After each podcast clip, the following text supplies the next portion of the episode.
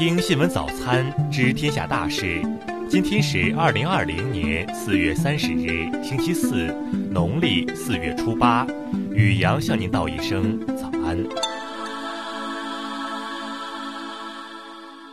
先来关注头条新闻：广东拟立法将动恶禁闭列为家暴行为。昨日，广东省十三届人大常委会召开会议，审议了广东省实施《中华人民共和国反家庭暴力法》办法草案修改稿。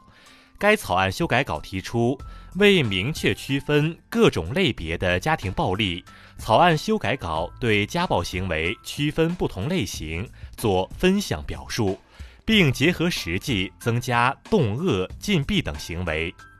为增加受害人的救济渠道，草案修改稿增加规定：任何单位和个人对正在发生的家庭暴力行为有权劝阻；对受害人面临人身安全威胁的，有权向公安机关报案。草案修改稿还提出，根据尊重受害人真实意愿的要求，对殴打、恐吓、限制人身自由、性侵害等情节严重的家暴行为，受害人要求依法查处的，明确规定有关国家机关、人民团体等不得以维持家庭关系等理由予以劝阻。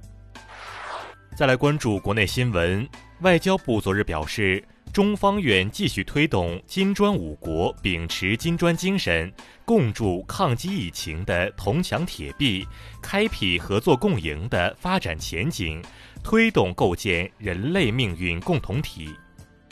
国家卫健委昨日指出，要继续加强航空和陆路口岸防控措施，提高核酸检测、流行病学调查、集中隔离、医疗救治等能力，守好边境口岸防线。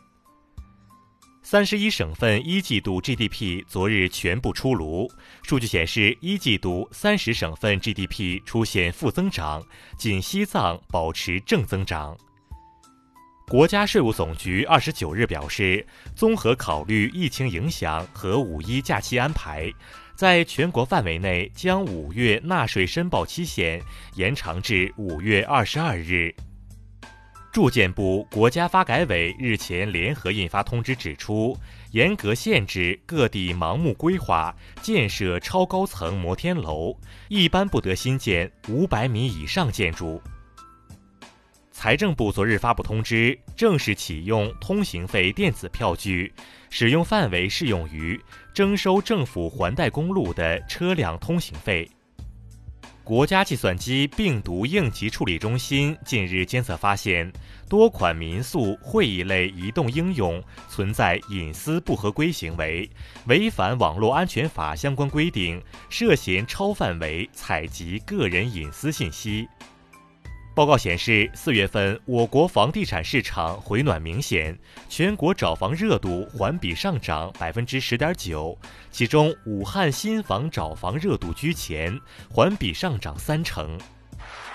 再来关注国际新闻。美国总统特朗普二十八日签署行政令，动用国防生产法，授权要求美国肉类加工厂在新冠疫情期间继续经营，以确保向美国消费者持续供应牛肉、猪肉和禽肉等产品。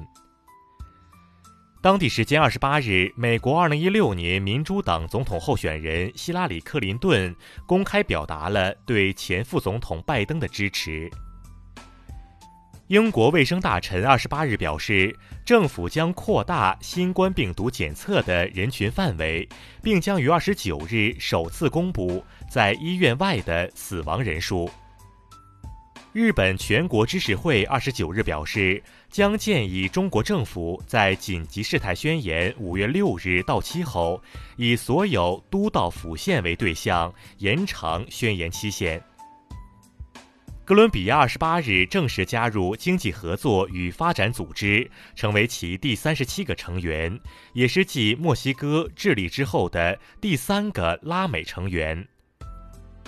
西班牙首相桑切斯二十八日宣布，西内阁会议当天通过了一份方案，将分四个阶段逐步放宽对社会生活各方面的限制。也门南方过渡委员会日前宣布，在包括临时首都亚丁在内的南部各省实行自治。也门政府指责南方过渡委员会此举是在持续叛乱。韩国 N 号房事件持续发酵，昨日第三名相关嫌疑人身份被公开，系一名十九岁陆军士兵。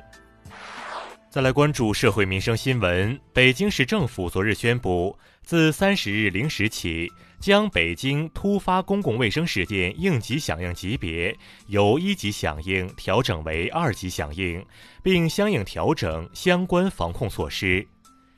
日前，佛山市一名十四岁少年突发意外身亡，其父母在悲痛之余，决定将孩子的人体器官进行捐献。这一大爱之举，使得四位患者获得了救治。黑龙江警方昨日通报了四岁女童被打一事，女童身体多处受伤，伤情较重，其父及同居女友因涉嫌故意伤害罪已被警方刑事拘留。近日，江西一女子输液后死亡，家属发现药瓶上姓名有误，当地卫健委表示已接到反映，正在调查。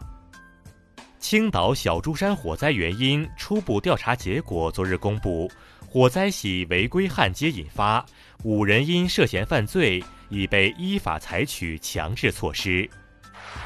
再来关注文化体育新闻，日本首相安倍晋三昨日表示，如果新冠病毒疫情没有得到控制，明年将不可能举办东京奥运会。